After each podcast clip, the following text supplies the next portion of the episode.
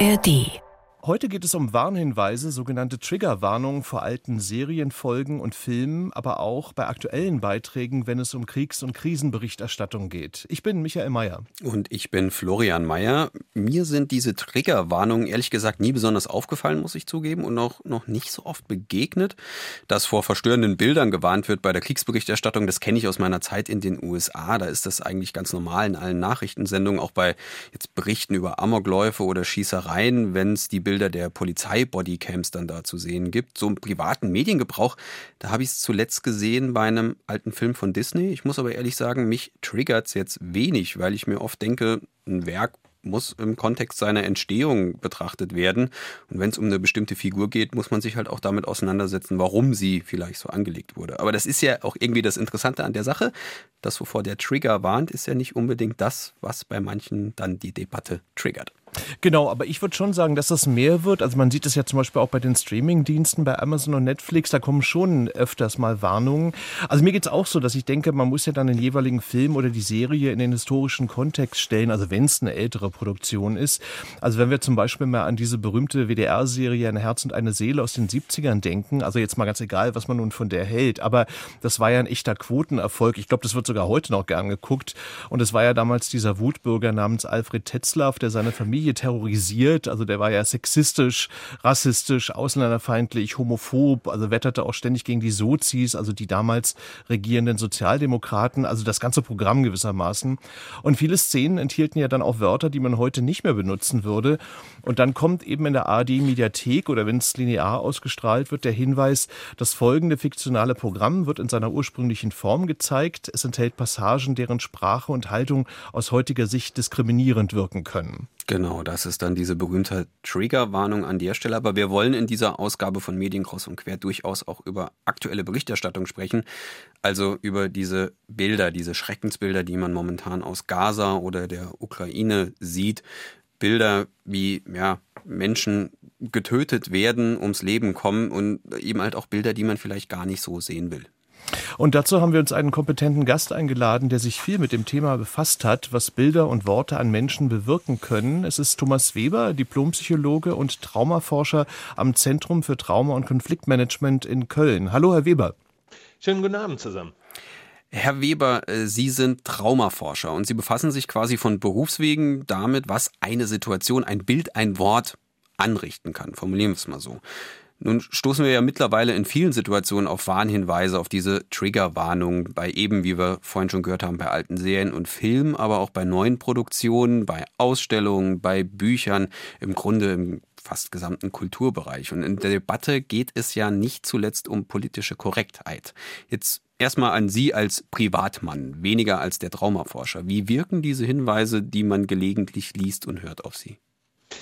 Hier muss man differenzieren. Äh, Punkt eins ist, sie wirken auf mich, ehrlich gesagt, verstörend. Äh, sie wirken auf mich verstörend und zwar in vielerlei Hinsicht noch nicht mal so sehr das Beispiel, was Sie eben beispielsweise mit Ekel Alfred ähm, äh, angesprochen haben, weil das sind äh, Filmdokumente im historischen Kontext äh, und es ist letztendlich eine politische Entscheidung. Will man das äh, geschichtlich einordnen? Ähm, äh, will man das in diesen Kontext bringen? Will man die Zuhörer oder die Zuschauerinnen und Zuschauer sozusagen dahin führen? Das muss hier unterschieden werden zu diesen klassischen Triggerwarnungen, wie wir sie ja tatsächlich äh, bei Berichterstattung, bei Krimis, bei Romanen oder ähnliches mittlerweile lesen oder hören. Ähm, und da muss ich Ihnen ganz offen gesagt sagen, sowohl als Psychologe als auch äh, als für mich als Privatmensch ähm, wirkt das eher verstörend, weil es mittlerweile so dermaßen inflationär eingesetzt wird, dass es die eigentliche ähm, Intention, die das verfolgt, äh, nicht mehr erfüllt.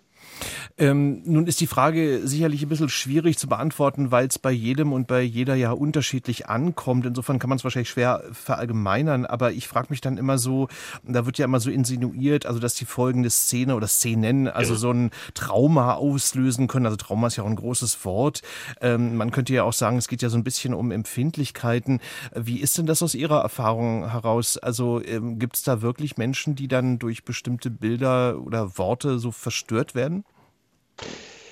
Ähm, das, das kann durchaus passieren, aber dadurch hilft keine allgemeine äh, Warnung, weil so funktionieren Trigger nicht. Trigger sind der Hinweisreiz, das heißt, äh, dass eine traumatische Erfahrung, die im impliziten Gedächtnis abgespeichert wird, durch einen Reiz von außen, der irgendwelche Elemente der traumatischen Situation äh, repräsentiert, dann auslöst. Ne? Das heißt, die Leute denken nicht nur einfach dann über die traumatische Situation, sondern sie fühlen sich in dem Moment wieder so, als wenn sie das Trauma erleben würden, sogenanntes Flashbacks erleben, also im Rahmen von Intrusion.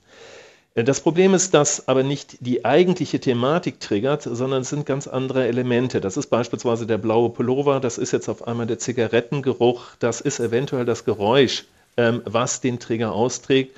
Und äh, das ist das, was eigentlich in der Situation nicht komplett äh, dann davor gewarnt werden kann.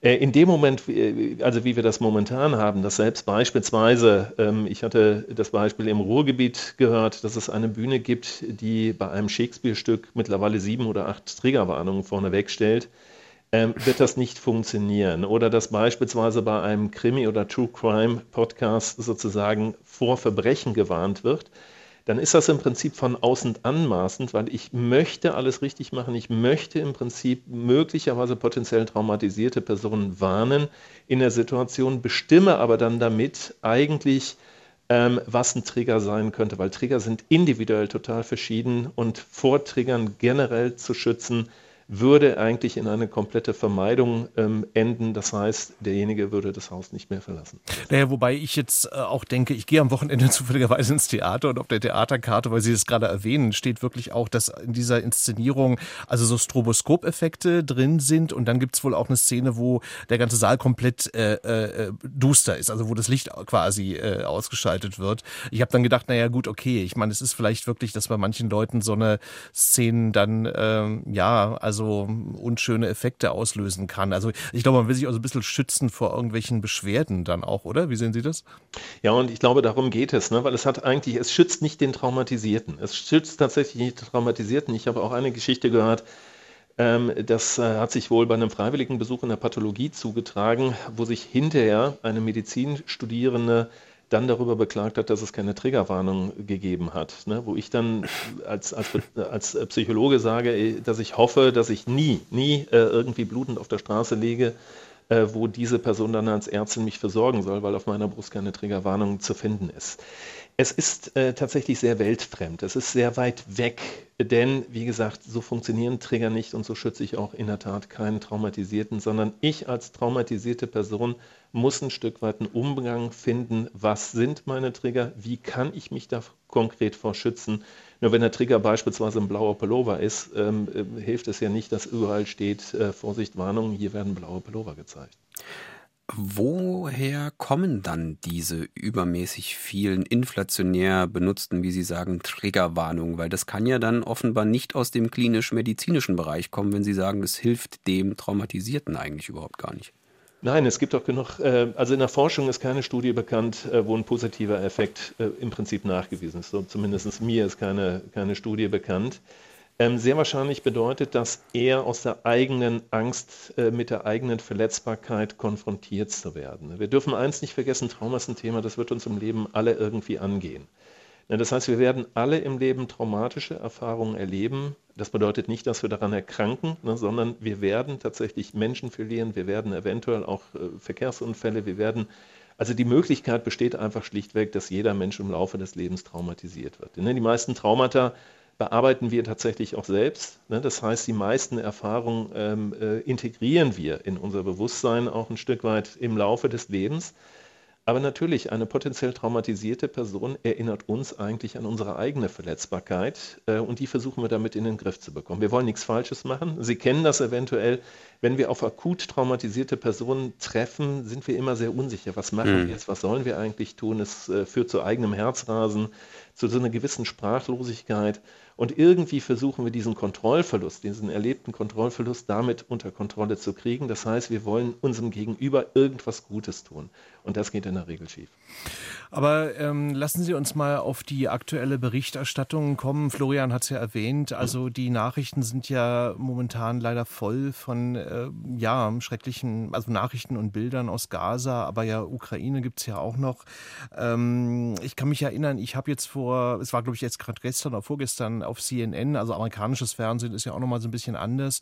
Aber da haben die so einen Bericht gezeigt, wie die Forensiker wirklich, äh, ja, also die Opfer untersucht haben, die bei diesem terroristischen Angriff der Hamas untersucht wurden. Und da haben sie dann aber das so ein bisschen äh, mit wie so einer Milchglasscheibe, also die haben es dann so ein bisschen verfremdet halt so. Aber da war es zum Beispiel so, dass dann bevor dieser Beitrag kam, also ungelogen, glaube ich, drei oder viermal dieser Trigger-Hinweis kam. Also, also warning, these images are disturbing. Also man hat wirklich gedacht, da kommt jetzt irgendwie sonst was. Und das war ja wirklich auch sehr brutal, wobei sie es dann ja noch ein bisschen abgeschwächt haben.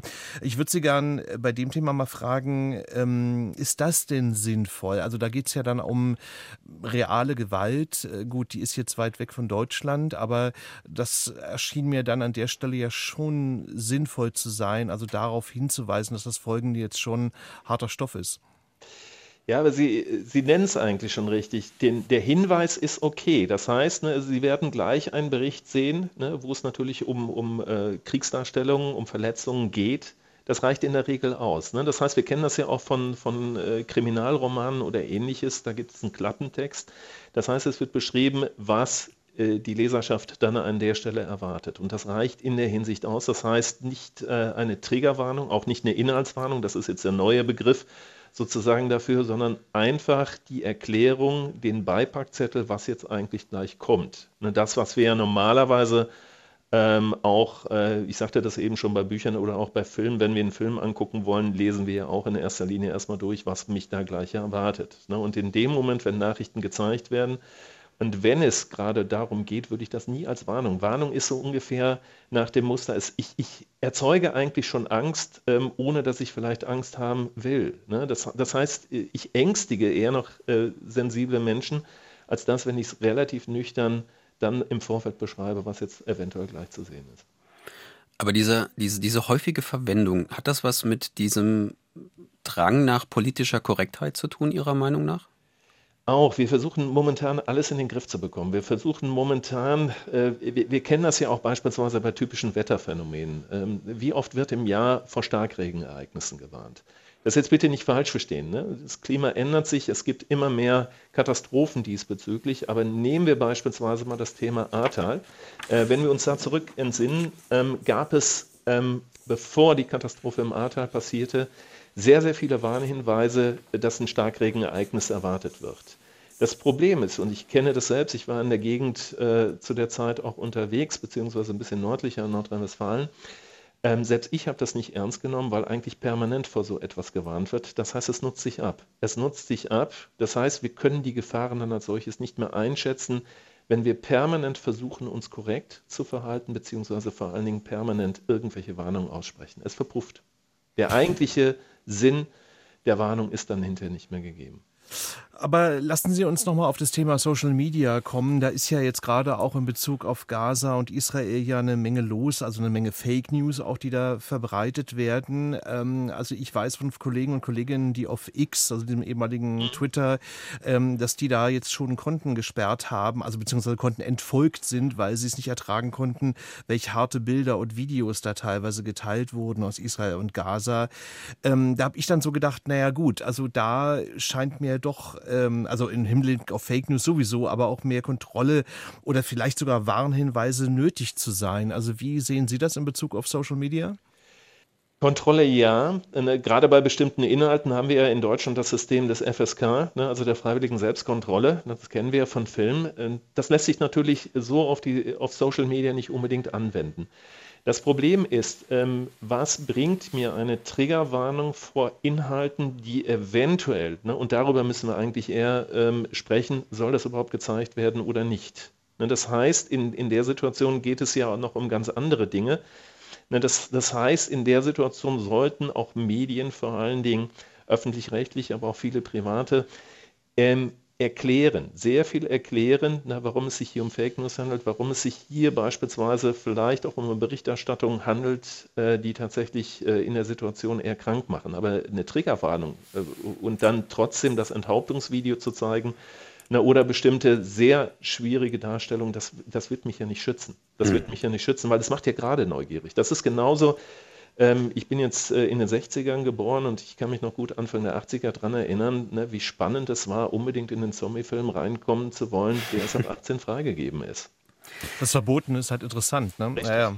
Ja, wenn Sie sagen, es muss dann auch mehr diskutiert werden, anstatt einfach nur die Triggerwarnung zu setzen, die dann, wie Sie es ja gerade beschrieben haben, auch noch eher als Teasing wirkt und dazu einlädt zu sagen, okay, das gucke ich mir an.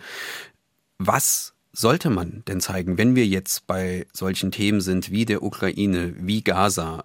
Was davon muss man zeigen, um die Realität abzubilden und den Leuten klarzumachen, was dort passiert, ist schrecklich und schlimm, ohne auszulösen, dass Menschen dort sitzen und möglicherweise psychische Probleme kriegen, weil sie die Nachrichten geguckt haben? Ja, es müssen keine, keine Szenen gezeigt werden von zerstückelten Leichen. Es müssen keine Szenen gezeigt werden, äh, wie Menschen getötet werden. Ne, das ist das, was es ja teilweise in den sozialen Medien gibt. Da haben mhm. wir einfach, äh, da haben Medienschaffende auch schlichtweg auch eine Verantwortung. Aber dieser Verantwortung werden die meisten ja eigentlich auch seit Jahrzehnten gerecht. Ähm, diese Bilder sind ja nicht neu. Es gibt Kriege, ja, äh, ne, oder beziehungsweise die Darstellung von Kriegsszenen, da denken Sie an den Vietnamkrieg, ne, wo ja immer auch diskutiert worden ist, äh, zeigt man die Bilder von, äh, von weglaufenden Menschen, die mit Napalm äh, bombardiert worden sind, ähm, die brennen oder ähnliches. Ne? Diese Szenen hat es ja schon immer gegeben. Das ist ja, eine, das ist ja eine Diskussion, die ist schon sehr, sehr lange und sehr alt. Aber ähm, die Diskussion, die momentan zu kurz führt, ist tatsächlich, dass wir wieder zu einer äh, ausgewogenen Berichterstattung an der Stelle kommen. Es ist momentan eher so ein Überbietungswettbewerb. Wer, wer zeigt eigentlich die schlimmsten Bilder in dieser Situation? ohne eigentlich äh, die Schrecken des Krieges in einer angemessenen Form darzustellen. Angemessene Form heißt hier ganz einfach nicht spektakulär. Das heißt, ich gebe eine Triggerwarnung in der Hinsicht und steigere praktisch die Grausamkeit der Bilder sondern ich sollte eher diese Konflikte erklären und diese dann natürlich mit den Bildern auch untermalen. Das bedeutet nicht, dass ich keine Bilder mehr vom Krieg zeigen kann, von zerstörter Infrastruktur, von äh, Leid, von Geschichten, aber wie gesagt, der Respekt gebietet es einfach äh, in den Medien, keine Bilder von zerstückelten Leichen oder Hinrichtungsvideos oder ähnliches zu zeigen. Herr Weber, das Thema harte Bilder und auch harte Worte wird sicherlich äh, uns erhalten bleiben, leider Gottes. Wir danken Ihnen sehr für Ihre Einblicke in das Thema. Ich danke für Ihre Zeit. Dankeschön. Vielen Dank. Dankeschön.